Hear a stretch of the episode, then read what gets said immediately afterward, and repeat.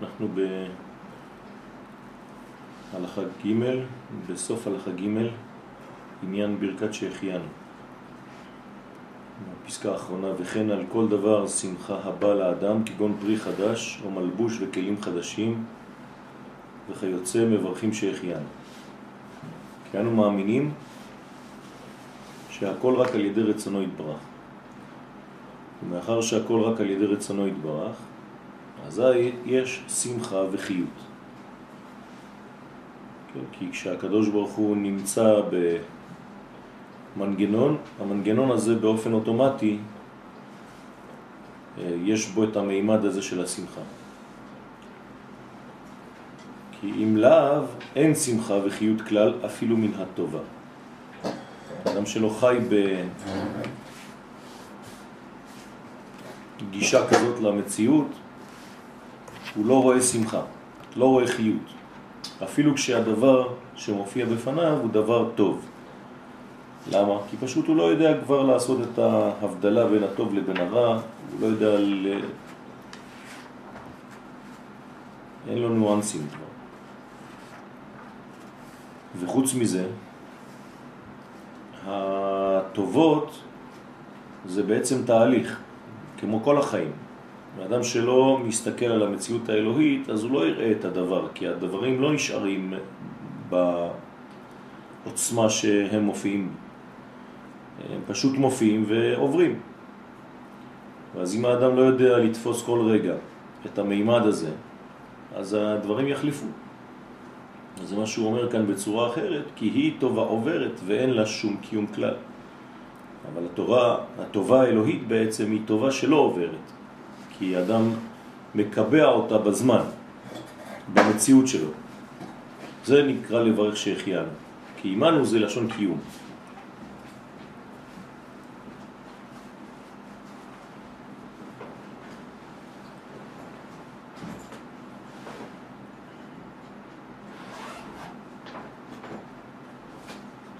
וזה שאנו מגלים את הרצון ומברכים שהחיינו על זה להורות ולגלות שעיקר החיות על ידי התגלות הרצון, וזה שהחיינו לזמן הזה. מה זה לזמן הזה? שבא שמחה חדשה שאנו תולים, הכל ברצונו יתברך, מברכים אותו יתברך על זה.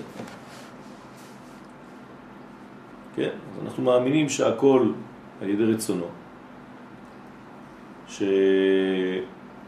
שברגע שאתה מאמין בזה יש שמחה על השם, שהוא מגדיל טוב, את הטוב שלו עמנו, ואתה מברך שהחיינו. שבא שמחה חדשה שאנו תולים הכל ברצונו יתברך, ומברכים אותו יתברך על זה, וזה בעצמו חיותנו וקיומנו. כי עכשיו, חמש שורות לפני הסוף, שאנו שמחים על הטובה ומברכים ומודים אותו. יתברך על זה, כי אנו מאמינים שהכל ברצונו יתברך. על כן, עתה יש לנו חיות. החיות היא בעצם תוצאה מן ההבנה הזאת, מן ההפנמה הזאת. כי עתה חיים חיים. על כן, בהברכה עצמה אנו מזכירים זאת, וזה שהחיינו. לשון חיים, בגלל שאני יודע לשאוב את החיים מאותו מצב, מאותו מימד. ברגע שאתה לוקח את החיים מהמקום שחולף מולך, מהסיטואציה הנוכחית, אז זה נקרא שהחיינו. לזמן הזה דווקא, כן, כנראה. כי עיקר החיות תלוי בזה שאנו מאמינים שהכל ברצונו כאן. בעצם ככה לא צריך להיות שום ברכה אחרת. נכון. אבל לא כך. אז יש דברים שאתה מעריך עליהם הטוב והמטיב, יש דברים שאתה מעריך עליהם דיין האמת. היום. היום, לעתיד לבוא לא. לעתיד לבוא אתה מברך אותו דבר, על הכל אתה מברך אה, זה כתוב? בגמרא. בגמרא ברכות. כתוב מה שאתה מברך היום, דיין האמת, אתה לא תברך דיין האמת. כן, אבל שאר הברכות. מה זאת אומרת שאר הברכות? בעצם... שאר הברכות זה אותו דבר. זה סוג של שהחיינו. אם הדבר זה לא מופיע... שהחיינו, שהחיינו זה שהחיינו. לא, אם זה עובר, יש הלכה. ברגע שאתה עובר זמן שזה מתחדש, אז אתה יכול לקלוט יותר את השהחיינו. אחרי זה אתה זורם על השהחיינו הזה. אבל אם זה עבר זמן, אז באמת גם מה שאתה עושה, אתה מברך עליו שהחיינו. זאת אומרת, אם עבר זמן כלשהו על פרי, אז אני מברך גם על הפרי וגם שהחיינו. בגלל שעבר הזמן המיוחד שעשה בעצם רווח בין שני הדברים. זה לא שזה סותר את התפילה, את הברכה של הדבר עצמו. אני מברך בורא פרי העץ, בגלל ששנה עברה, בגלל שיש עכשיו גידול חדש, ואז אני מברך, בורך אה, שהחיינו על הפרי. אני מברך על ה... אה, להדליק נר של אה, יום טוב, אבל אני מברך שהחיינו גם כן. למה? זה לא סותר, בגלל שעבר זמן מעת לעת, כן, בזמן התלוי בכל דבר, ואז זה מכריח אותי לברך את הברכה עצמה, זה לא במקום שהחיינו. שהחיינו זה תוספת למדרגה הנוכחית. אתה מביא את זה כדי להדגיש שאתה בעצם מכיר בזה שיש חיים באותה מדרגה עכשיו. זה לא במקום. אבל הניואנס הזה הוא קיים בכל הברכות, אפילו בפרי העץ. בוודאי. אם אתה מול דבר חדש, אז אתה שוב פעם מברך את העניין הזה. כן, אבל אני מסכים, אני, אני מבין גם מה שהרב אומר, אבל יש פה באיזה, המילים שלו בעצם אומרות שזה מופיע, ברגע שאתה קולט את ההופעה, כן. אז אתה צריך לברך. נכון. עכשיו, למה אני לא אקלוט את ההופעה כל יום? כי... כי... הרי כל דבר, ש... כל דבר שמחה בא לאדם. כן. כל דבר שמחה בא לאדם. כן. ואז נותן פה את האפשרויות. כן. כי הם מאמינים שהכל רק על ידי רצונו יתברך. נכון. הכל, אה, רק על ידי רצונו יתברך, זה לא כל חודש. למה? זה כל הזמן. לא, אבל אתה, צריך, אתה לא יכול לכל רגע לחיות לפי המימד הזה.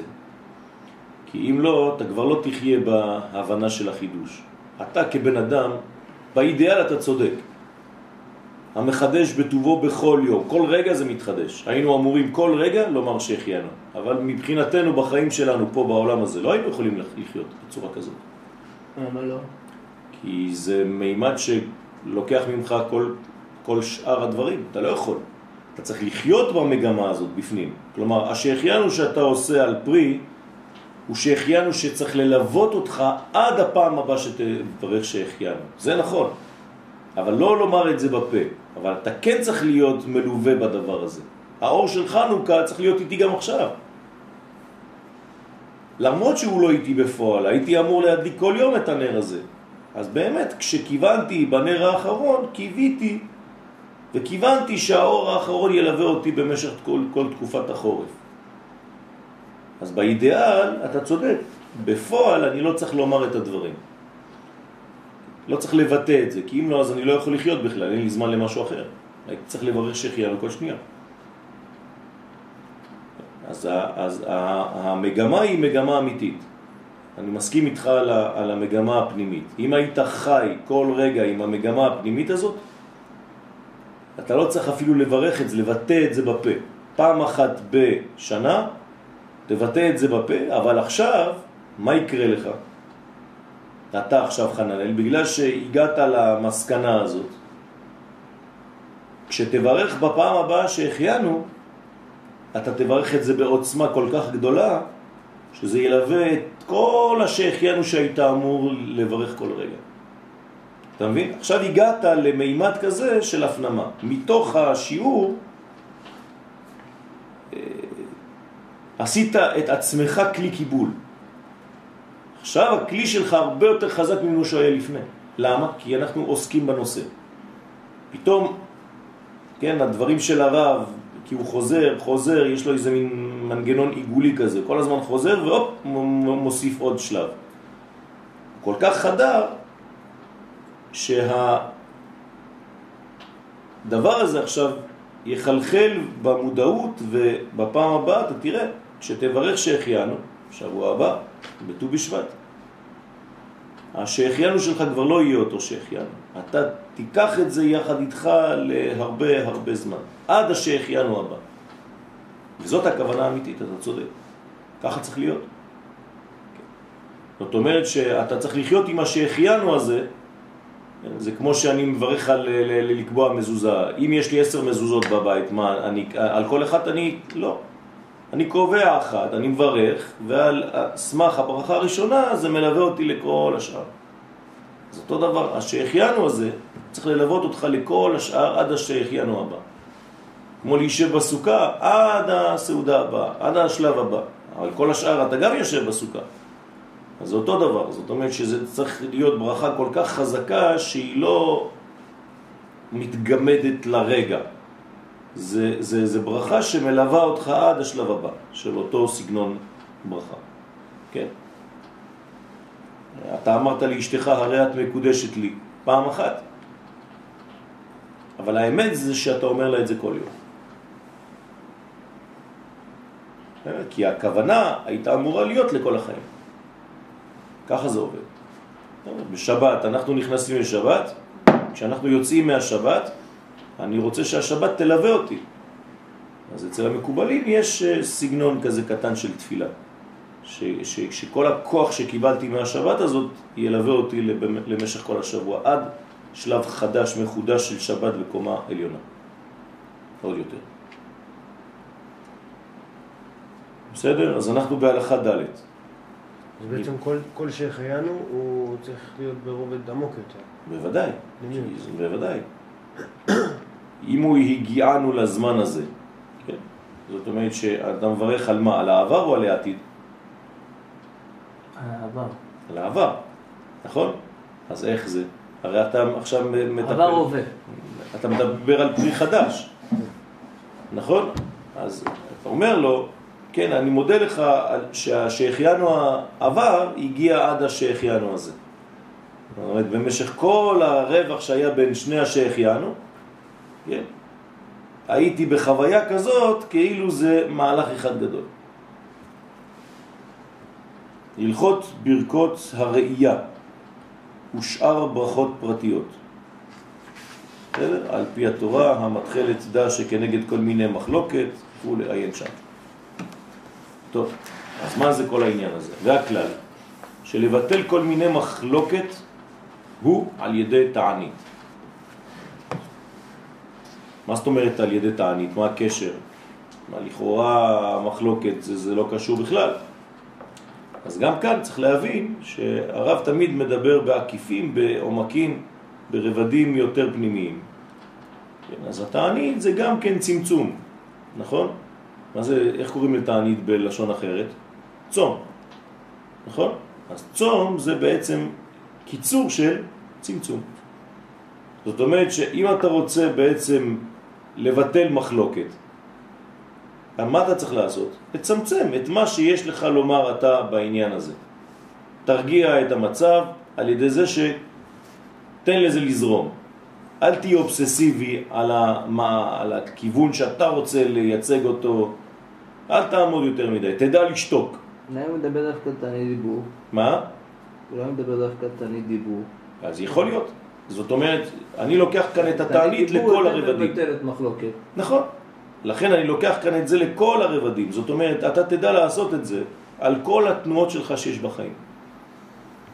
וזה בעצם מונע מחלוקות. זאת אומרת, ברגע שאתה מול בעיה כזאת, כן?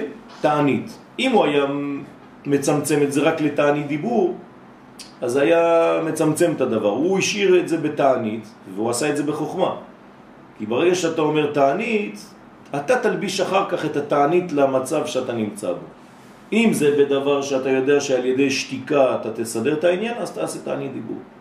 אם אתה יודע שזה בפחות רצון להפנים כל דבר ולהיות נוכח בכל דבר, זה גם תענית, כי אתה לא רוצה לאכול כל מה שנמצא מולך. זה אותו דבר, מה זה לאכול? זה כל הזמן לרצות לדעת הכל. כן, להיות בכל הדברים, מה, מה, מה, מה, על מה דיברתם? כן, כל דבר קטן אתה נכנס בו. אז זה הצמצום פה. הן מחלוקת ממש משונאים ואויבים, כן, ברגע שיש מחלוקות משונאים ואויבים שלך, הן מחלוקת היצר הרע שבלב, כן, כלומר יש לך דילמה פנימית, אתה כל הזמן בקרב בינך לבין עצמך, ויוותר איש עמו, כן, ויאבק איש עמו. הכל מבטלים על ידי התענית. כי כל המחלוקת, כן, או המחלוקות כאן, הם כנגד רצון האדם. מה זה רצון האדם אמרנו? רצונו של השם. הרי אין לאדם רצון אמיתי. הרצון האמיתי של אדם זה לרצות את מה שהשם רוצה. אז לכן כל המחלוקות בעצם זה הפך הרצון. איזה ספירה זה רצון אמרנו?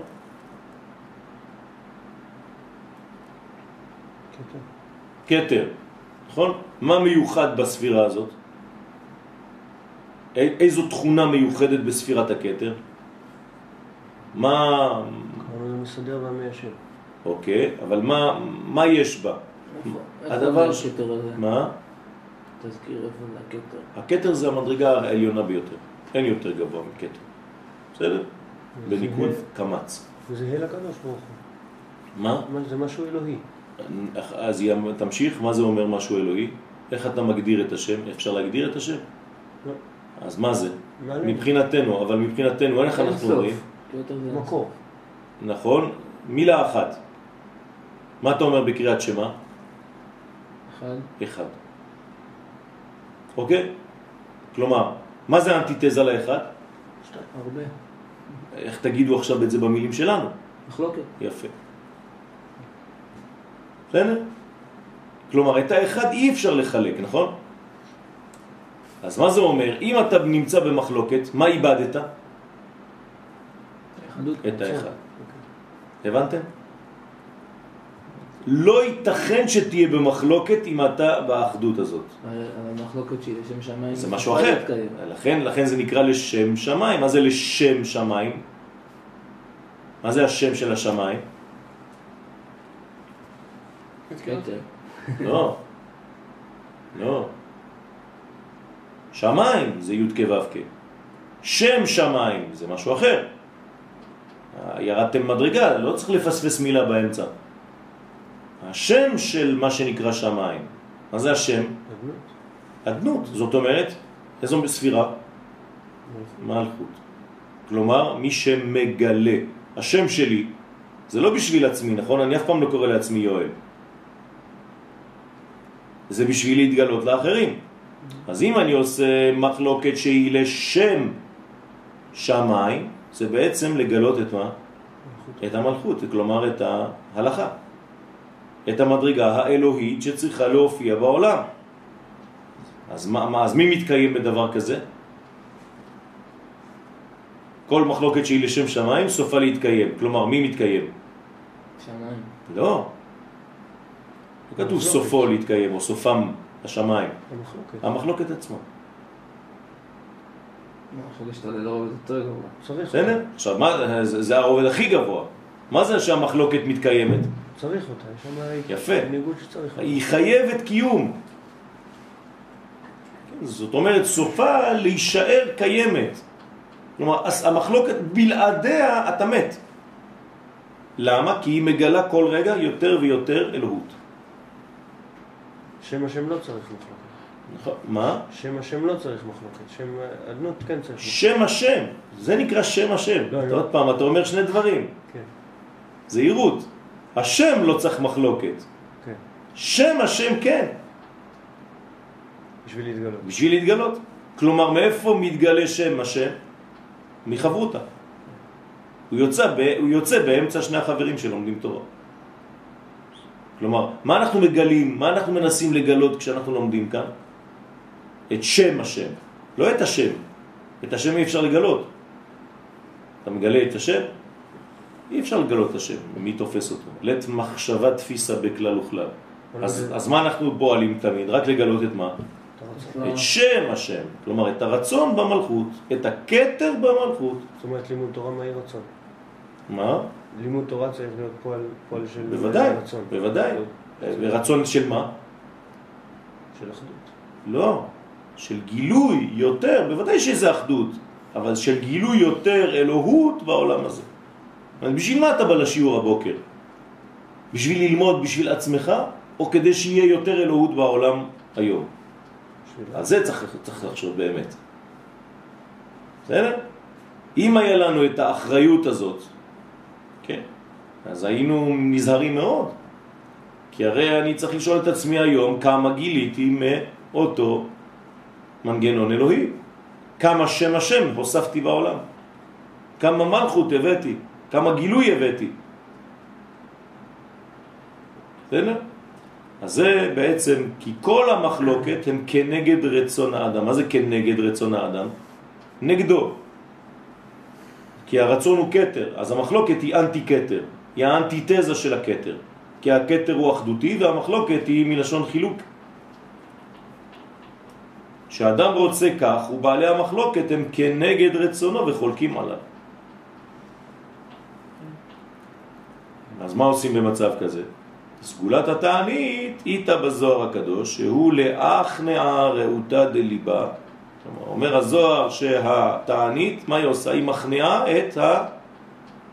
מה זה ראותה דליבה? רצון. הרצון שבלב.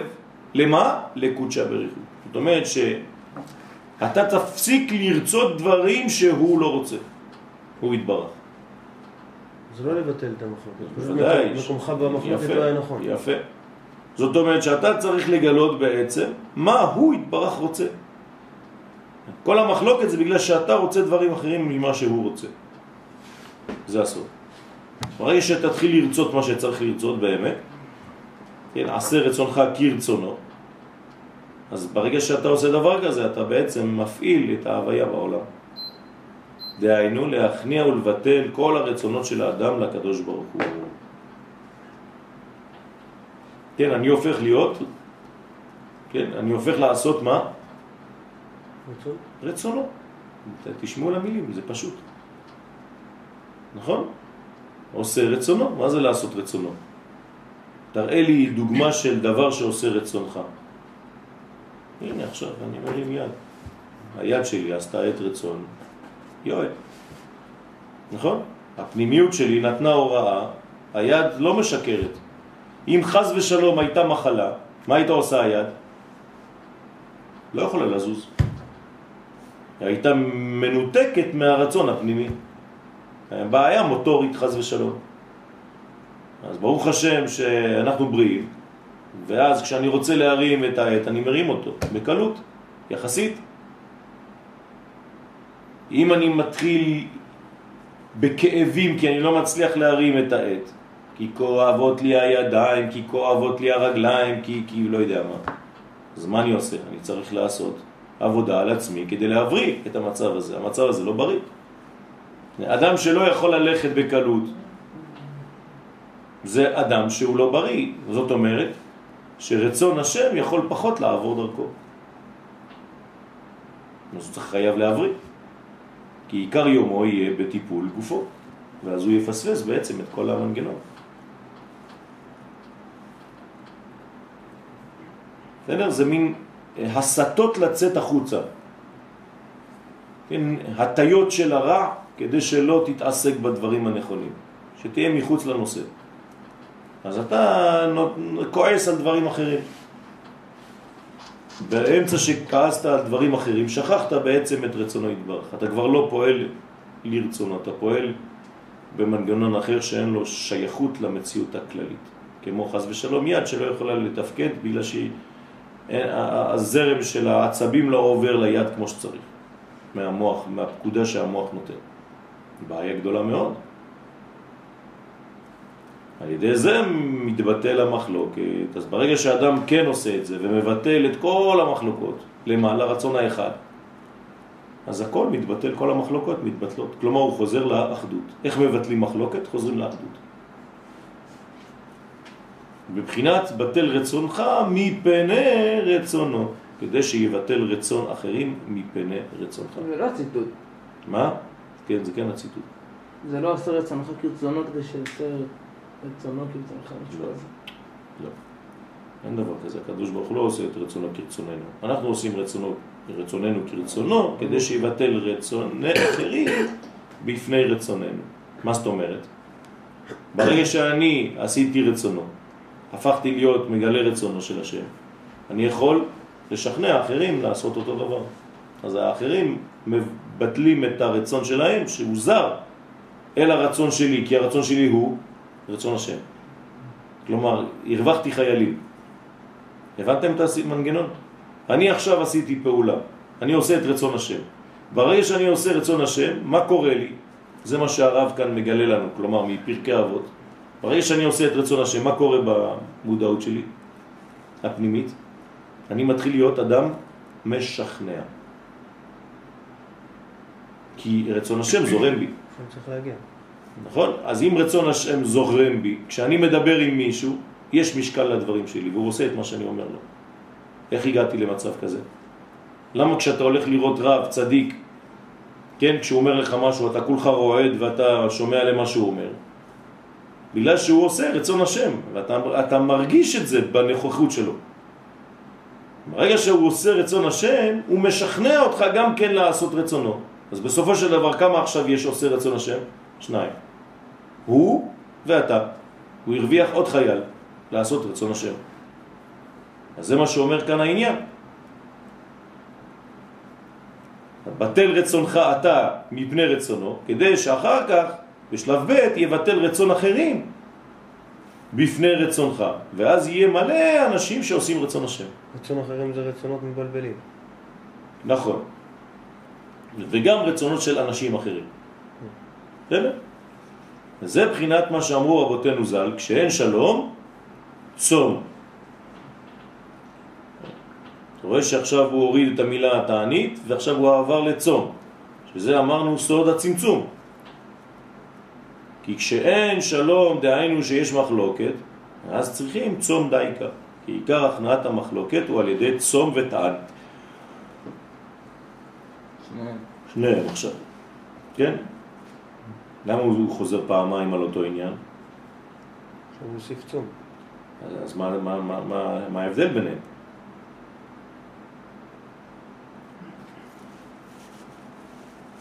לצמצם ולקבל... אה? אה? מה, פירוש המילה תעני? לענות. התענות, כן? להתענות. עינוי, בדגש. כן? לא כמו שאנחנו מבקשים מהקדוש ברוך הוא לענות לנו, זה בלי דגש. אסור להגיד עננו, חז ושלום. זה כאילו תן לנו עינויים, השם ישמור. אלא עננו. אסור להדגיש את הנון. אז פה העינוי, כן? מלמד את האדם מדרגה. כלומר, המצב הזה הגלותי, כי עינוי זה בעצם סגנון של גלות. אז העינוי הזה מאפשר לך אחר כך לראות את השמחה ביתר שאת. כן? תנו לי פסוק לזה. פסוק למה? לזה שהשמחה הופכת להיות הרבה יותר גדולה. דווקא אחרי העינוי. למה? כי הבנת דרך העינוי את גודל השמחה. שמחנו כי ימות עיני איתנו. מה, מה, מה הקשר? שמחנו, נקודה. לא. כמו הימים שהרגשתי את העינוי, בזכות העינוי הזה, כן, עכשיו אני יכול להרגיש יותר שמחה. כגודל ה... הצער שהיה לך והרצון להתקדם ולצאת מהמיצר הזה, כך גודל השמחה שתתגלה במנגנון שלך. בסדר? אבל כשיש שלום, דהיינו על ידי התענית, שעל זה זוכים לשלום, אז ששון ושמחה ישיגו וכו' וכו', ונסו יגון והנחה. מה זה ששון ושמחה? גם ששון וגם שמחה. מה זה ששון ומה זה שמחה? פעמיים אותו דבר. זכר ונקבה. אתה אומר זכר ונקבה, אוקיי. תן לי אה, דבר שאני אוכל להבין, כן? תגיד למישהו בחוץ ששון זה זכר ושמחה זה נקבה. אני חושב שאתה מדבר על שני אנשים מהשכונה. ששון ואשתו שמחה. כן. שני מרוקאים עצמנים. נו, מה זה ששון ושמחה? ששון זה עוד לא גילוי. ששון זה בדרך לגילוי. שש אנוכי על אמרתך. אבל שמחה זה כבר הביטוי של הגילוי הזה, של השמחה. כן? בששון אני עדיין לא שמח, אני בדרך לבנק. כשהגעתי לבנק ואני מקבל את הכסף, זה נקרא שמחה. כל ששון זה כל שמחה. יפה. אז כל ששון זה ההליכה, התהליך, ובכל תהליך כזה יש מנגנון של שמחה של גילוי. שניהם זה כל.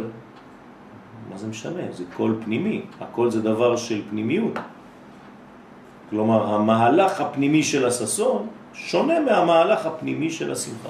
הססון הוא עדיין בגדר של, עכשיו אני יכול להשתמש במה שאמרת, של זכר, של פוטנציאל, של בדרך ל...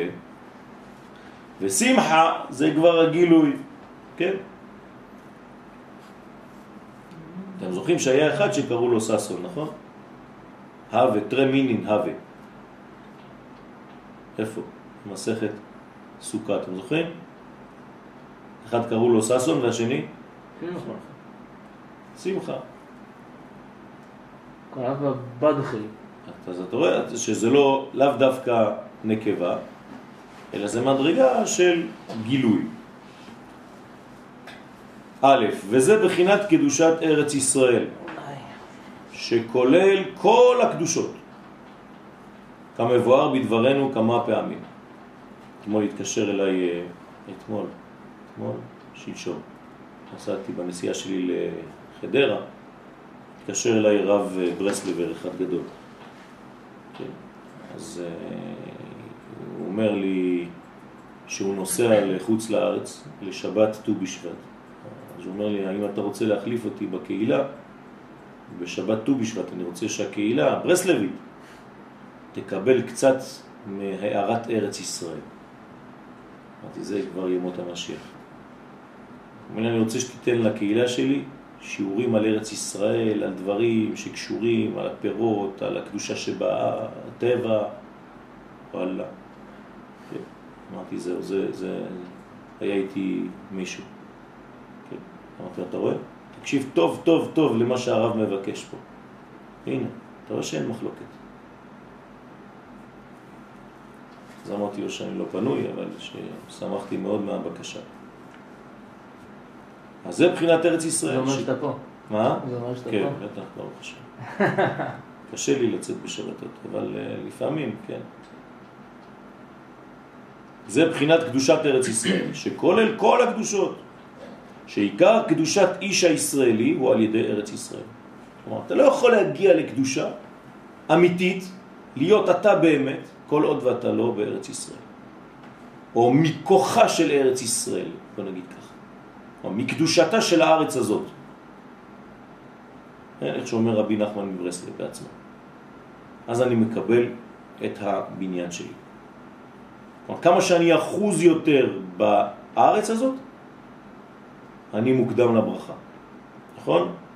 מכירים את השיעור הנפוץ הידוע של הרב קוק, כל המוקדם, כל הקרוב לארץ מוקדם לברכה. נכון? כמו בפירות.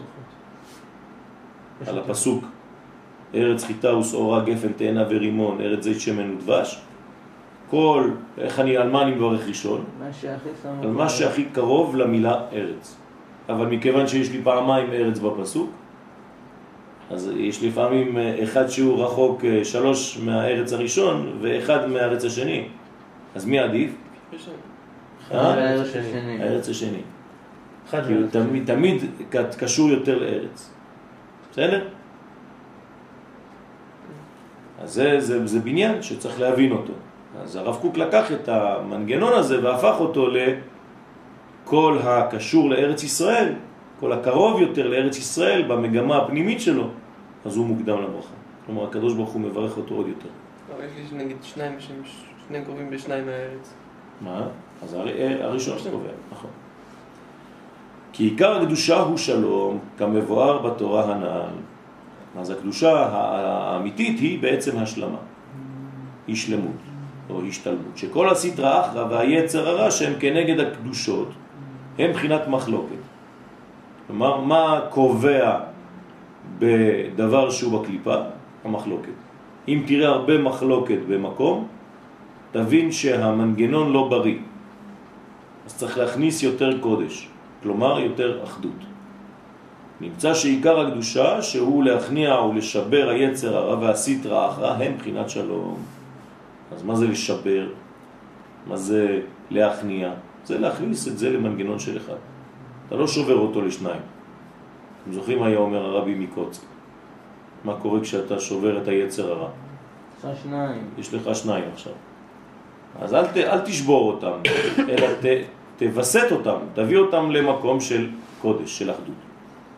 לכן אמרו רבותינו ז"ל, לא מצא הקדוש ברוך הוא כלי מחזיק ברכה לישראל, אלא השלום. איפה הקדוש ברוך הוא נוחת במרכאות? איפה הוא יורד? איפה הוא מתגלה? רק במקומות שיש השלמה. ומי משלים הכי הרבה בעולם הזה? תלמידי חכמים. תלמידי חכמים, שנאמר, חכמים עושים שלום. מרבים שלום בעולם. נכון? מה זה מרבים שלום? הם מרבים גילוי של מי שנקרא שלום. מי זה שלום? הקדוש ברוך הוא נקרא שלום. למה הוא נקרא שלום? שהשלמות נמצאת רק בו. שיר השירים אשר לשלומו. כן? זה לא ששלמה כתב על עצמו, כן? שיר השירים אשר ליואל. כי כתבתי שיר. כתב שיר על הקדוש ברוך הוא שהשלום שלו. ואם אין שלום, אין כלום, אומר הרב. ואמרו גדול השלום וכו' וכו', וכן הפליגו רבותינו ז"ל במקומות אין מספר מגודל מעלת השלום, ובפרט בדברי רבנו ז"ל שמבואר הרבה מעוצם מעלת השלום, שעל ידי זה עיקר שלמות האמונה.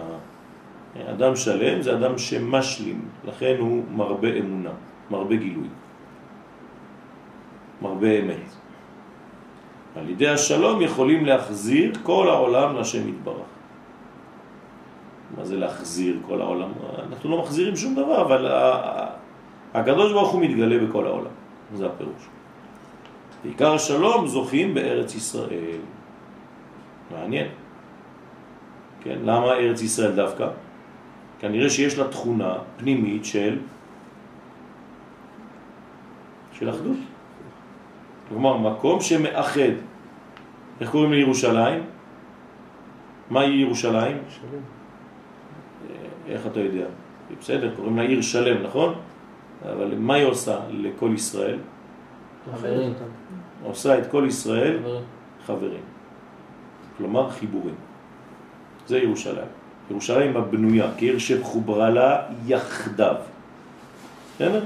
תמיד יש את האחד, את האחדות, את השלמות בארץ ישראל בירושלים. אם אין את זה, אז המנגנון שאנחנו מפעילים לא מפעילים אותו בצורה נכונה, חס ושלום. ולכן צריך מאוד להיזהר. ירושלים לא צריכה להיות עין המחלוקת, להפך. היא צריכה להיות נקודת ההשלמה שכולם בעצם מסכימים על זה. על ירושלים לא צריכה להיות מחלוקת בכלל. וזה בעצם כלליות ארץ ישראל. לא עליה ולא... וגם לא צריך להיות שם דיבורים של מחלוקת על כל נכון, דבר אחר. נכון. אלא אם כן זה לשם שמיים. שוב פעם, כי שם מתגלה השמיים. אולי גם אפשר לחלק אותה. אה? כן, ז- זאת הבעיה. כלומר שהמחלוקת הופכת להיות מחלוקת שהיא לא לא לשם שמיים, אז זה חילוק, חס ושלום. אז אתה תתפלל אה, בכותל והמוסלמי יתפלל למעלה, ואז שלום על ישראל. לא נכון, אין דבר כזה. לא מעניין ישראל. זאת הבעיה שלנו, שאנחנו נרדמים בשטויות. כי הסתפקנו בכותל. אנחנו חושבים שהכותל זה בית המקדש. יש לנו בעיה עם זה. כל פעם שאני מלווה אנשים לכותל, אני אומר, מזכיר להם, תיזהרו. אל ת... תיפלו למנגנון החיצוני, הרי כבר כל העולם שלנו חיצוניות. כן, האנשים לא אוהבים ללמוד פנימיות, הם פוחדים. אז זה אותו דבר, זה אנשים שמנשקים את האבנים של הכותל, אבל הם לא יודעים שיש משהו בפנים. אותו דבר. זה אנשים שרוצים ללמוד פשט, רק פשט. אז גם בחיים הם עושים אותו דבר. אז יש לך מלא שירים על הכותל, אבל אין לך שירים על בית המקדש. ייבנה, כן. זה כבר שירים של קודש, אבל אנשים מודרניים היום, בסדר, מה יש לי שיר מהקודש? שיר אחד. הם יהיו, לא, מלא שירים על הכותל יש לך.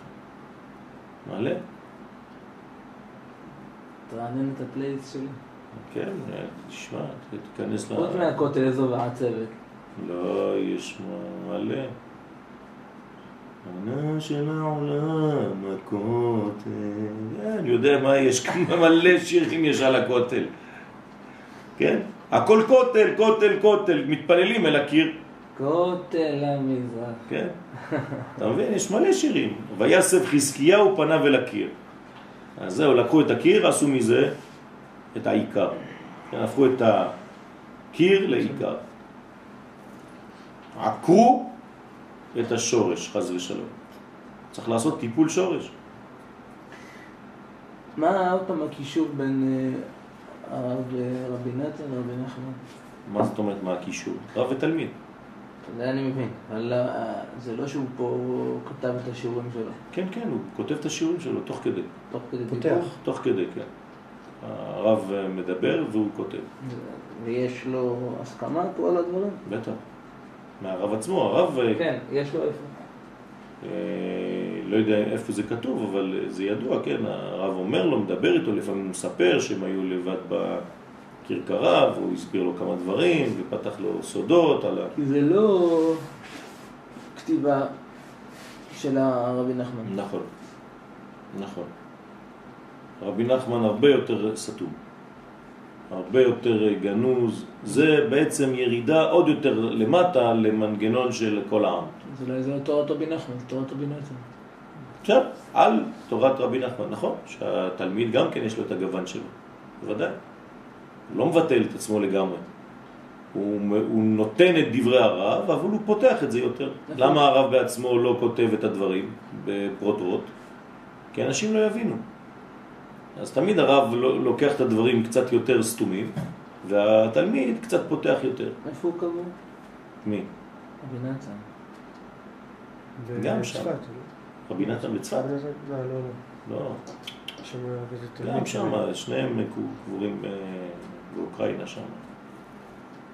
יש ספר של רבי נחמן שהכל זה רבי נחמן. לא, ליקוטי מוהר"ן. רק לקוטי מרן. ליקוטי מוהר"ן, יש כל מיני דברים, אבל ליקוטי מוהר"ן, כן. לא, כי הוא אומר שזה... כל הזמן הוא מביא מליקוטי מוהר"ן. הכל, כל מה שהוא מביא זה מליקוטים. אתה רואה, הוא פותח כל שיעור, כל הלכה, על פי התורה המתחלת דע שכנגד כל המחלוקות, סימן קע"ט. אם תפתח, יש לנו פה, זה, אמור להיות. הרבה זמן לא פתח.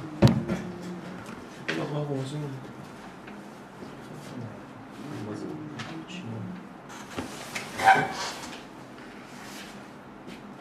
היה תמיד אה, הבאנו לפה, כל הזמן משחקים לנו עם הספרים פה. יש שם? תפתח אה, קע"ט, שנה ראשונה, חלק ראשון. צריך להתחיל בדע שכנגד כל מיני מחלוקת. אז הנה, תודה רבה. דע שכנגד כל מיני מחלוקת, הן בגשמיות, הן ברוחניות, שאינו יכול להתפלל או לעשות מה שצריך בעבודת השם, נשמע אותו דבר. כי הכל בכלל המחלוקת, שעומדים וחולקים עליו ורוצים לבטל דעתו ורצונו מה שרוצה לעשות. כדי לבטל המחלוקת, מאיזה בחינה שתהיה ולעשות שלום, על זה צריך תענית. לא, לוקח את הדברים של הרב, וזה מה שאמרו רבותינו זיכרונם לברכה, מרבה צדקה, מרבה שלום. צדקה מבחינת תענית, כי עיקר התענית הוא צדקה. אז תשים לב מה הוא אומר פה. הרב פה מוסיף דברים שרבי נתן לא כתב. רגע, אולי. הוא תגיע לזה. נכון. בינתיים לא ראינו את זה. רגע, אבל. אני מחפש את ארץ ישראל שם. וזה אני אה. מציק. אז בוא נראה. ליקוד שווה. זה בחינת קדושת ארץ ישראל, שכולל כל הקדושות כמבואר, בדברנו כמה פעמים. אז בדברנו של מי? בדבריו שלו? לאו דווקא בתורה. הזאת, אבל רבי נחמן בכל אומר את מיני זה. מקומות הוא מדבר על זה. פה, לצורך העניין, הוא לא מדבר על ארץ ישראל בינתיים. כי זה משפטים מפוצצים, עכשיו צריך ל- לדעת מה המקור. תמיד זה רבי נחמן המקור. אה, רוצה שיכתוב את זה בפירוש, לא שרבי נתן אה, ייתן את הפירוש שלו על המילים. אם, אם הרב המובהק, אם התלמיד המובהק הבין שזה מה שהרב אומר, זאת אומרת שהרב היה מאוד מאוד מדבר על ארץ ישראל כל הזמן, הוא לא הבין. הרב צבי או הרב הנזיר? רבי נתן ורבי נחמן בינתיים. זה אותו דבר. תבין מה אני שואל. כן, כן. אין פה, הוא לא, לא מביא על ארץ ישראל. זה... הרב, הרב לקח ממקום אחר מה שהוא הבין מהרב, כן.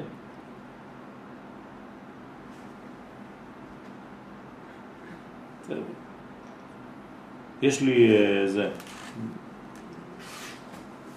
יש לי אה, חוברת קטנה של רבי נחמן על כל מה שהוא כתב אי פעם על ארץ ישראל. אז אני אביא לכם בלי נדר, אני אנסה למצוא את זה. איזה ברסלבר אחד ביקשתי ממנו שיעשה עבודה. והוא עשה. עשה עבודה על זה. ליקד את כל ה... כן, הייתה לי מחלוקת איתו פעם ברכב, נסענו לקריית גת, היה לי כמה ברסלבים באוטו, ואז התחלנו, אז קצת התפוצץ, כי הוא טען שאומן יותר קדוש מהר הבית. אז ברגע שהוא אמר לי את זה, עצרתי את האוטו, כן, וכמעט הלכנו מכות. כן, דקדושה, כן, בלי להרים ידיים. אז אה, מאז הוא עשה עבודה, עבודת חקר על רבי נחמן, והוא הבין כמה דברים, נפלו לו מלא אסימונים מאז. הוא השתנה גם כן הרבה. טוב, אז uh, יש לנו עוד uh, כמה דקות. איפה זה? איפה היינו עכשיו? איפה שכתוב לקוטי תנינה, סימן תתנינה. תניאנה. טוב, על מאמר רבותינו ז"ל, לאחד קראתי נועם. מה זה נועם? אלו תלמידי חכמים שבארץ ישראל, שמנעימים זה לזה בהלכה. לעומתם, איך קוראים לחכמים של חו"ל? סליחה, אה? קפצנו כמה שורות. אתה אמרת לי, אני לפי דבריך. אמרתי באזור, אחרי אני רואה שקפצנו. טוב. וכן הפליגו רבותינו ז"ל במקומות אין מספר מגודל מעלת השלום. ובפרט בדברי רבנו ז"ל, שמבואר הרבה מעוצם מעלת השלום, שעל ידי זה עיקר שלמות האמונה. ושלמות האמונה זה בארץ ישראל, זה הוא כן כותב על ארץ ישראל, ששם זה אמונה, שכון ארץ ורעי אמונה. ועל ידי השלום יכולים להחזיר כל העולם לשם יתברך. ועיקר השלום זוכים בארץ ישראל, כמובן, בדברי רבנו ז"ל, הנה הוא מביא את דברי רבנו ז"ל, בליקוטי תניאנה סימן עין א'. זה גם אליקוט המורן? כן. תביא לי את הליקוטים. מה זה תניאנה? זה בחלק השני של הספר. יש חלק ראשון וחלק שני. אתה רואה? זה תניאנה. אז בתניאנה סימן עין א'.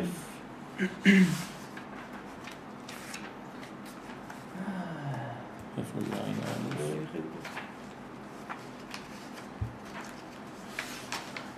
רבי נתן כל פעם שהוא פותח הוא מראיין היטב, כאילו, כן. שיהיה את הקישור.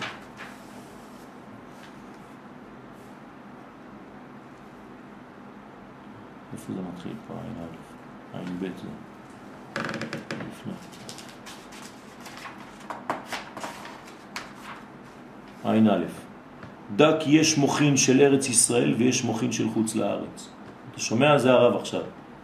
וגם המוחים של חוץ לארץ הם מקבלים ויונקים גם כן מהמוחים של ארץ ישראל. כי עיקר המוח של החוכמה היא בארץ ישראל. כמו שאמרו אבותינו זיכרונם לברכה במדרש, אין חוכמה כחוכמת ארץ ישראל. כל אחד מישראל יש לו חלק בארץ ישראל, וכל אחד כפי חלקו שיש לו בארץ ישראל, כן, הוא מקבל ויונק מהמוחים של ארץ ישראל. נמצא שכל המוחים הם מבחינת מוחים של ארץ ישראל, כי כולם מקבלים משם. משם בארץ ישראל עיקר המוח והחוכמה.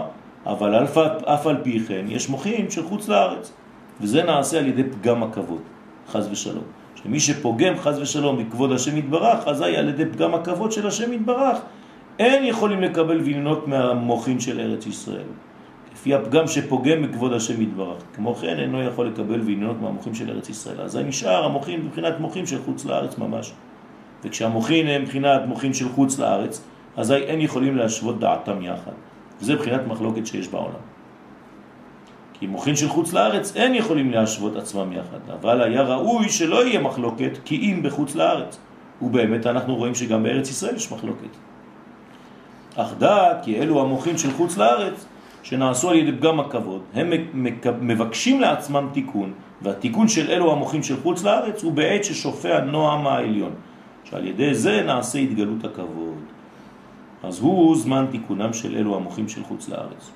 כבוד הוא תיקון העולם. כל העולם נברא בשביל הכבוד, כמו שכתוב לכבודי ברטיב. היינו בשביל כבוד שם השם טוב, הוא מביא את כל העניין שלו. אז פה הוא הגדיר, הוא הביא את הנועם פה, נועם זה בעצם תלמידי חכמים של ארץ ישראל, נכון? איך קוראים לחכמים של חוץ לארץ?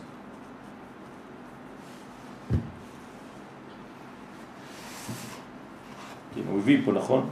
שחכמים, לאחד קראתי נועם, מה זה לאחד? לחלק מהחכמים קראתי נועם, כלומר אלו תלמידים, תלמידי חכמים שבארץ ישראל, שמנעימים זה לזה. הוא לא כתב את, הש... את החלק השני, אבל אני שואל אתכם על החלק השני.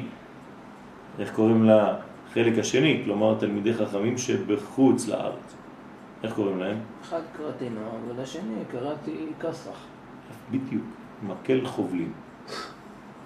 ככה כתוב. כן, שהם חובלים, כן, בהלכה. ככה הוא כותב שם. זה ציטוט של רבי נחמן או שזה כן, לא, ציטוט של הגמרא. של הגמרא? הגמרא עצמה. כן, כי עיקר קדושת ארץ ישראל נמשך מירושלים ובית המקדש שנקראים שלום. כן, כלומר, כלומר מי, מי קודם למי? בית המקדש או ירושלים? ירושלים. ירושלים. בסדר? אם ירושלים לא הייתה קדושה, לא היו בונים שם את בית המקדש. אה, זה לא הפוך ממה שאנחנו מכירים. אז בדיוק זה מה שאני אומר, לכן אני... למה? אבן השתייה, אבן הפור, מתחילת העולם. זה ירושלים. מה אתה קורא ירושלים? המקום. אה, בסדר, ירושלים. נכון, זה מה שקראו אברהם אבינו. לא, פשוט זה מקדש הוא אחר כך, מקדש ניתנה לירושלים, הוא נכון. בתוך ירושלים. נכון. זאת אומרת שהמקום הקדוש זה ירושלים, שהוא גורם למקדש. לא המקדש גורם לקודש. כן. בסדר. עד כאן להיום. איי איי איי.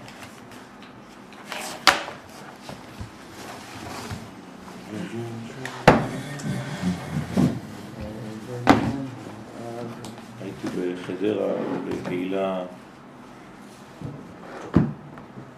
ממש היו שם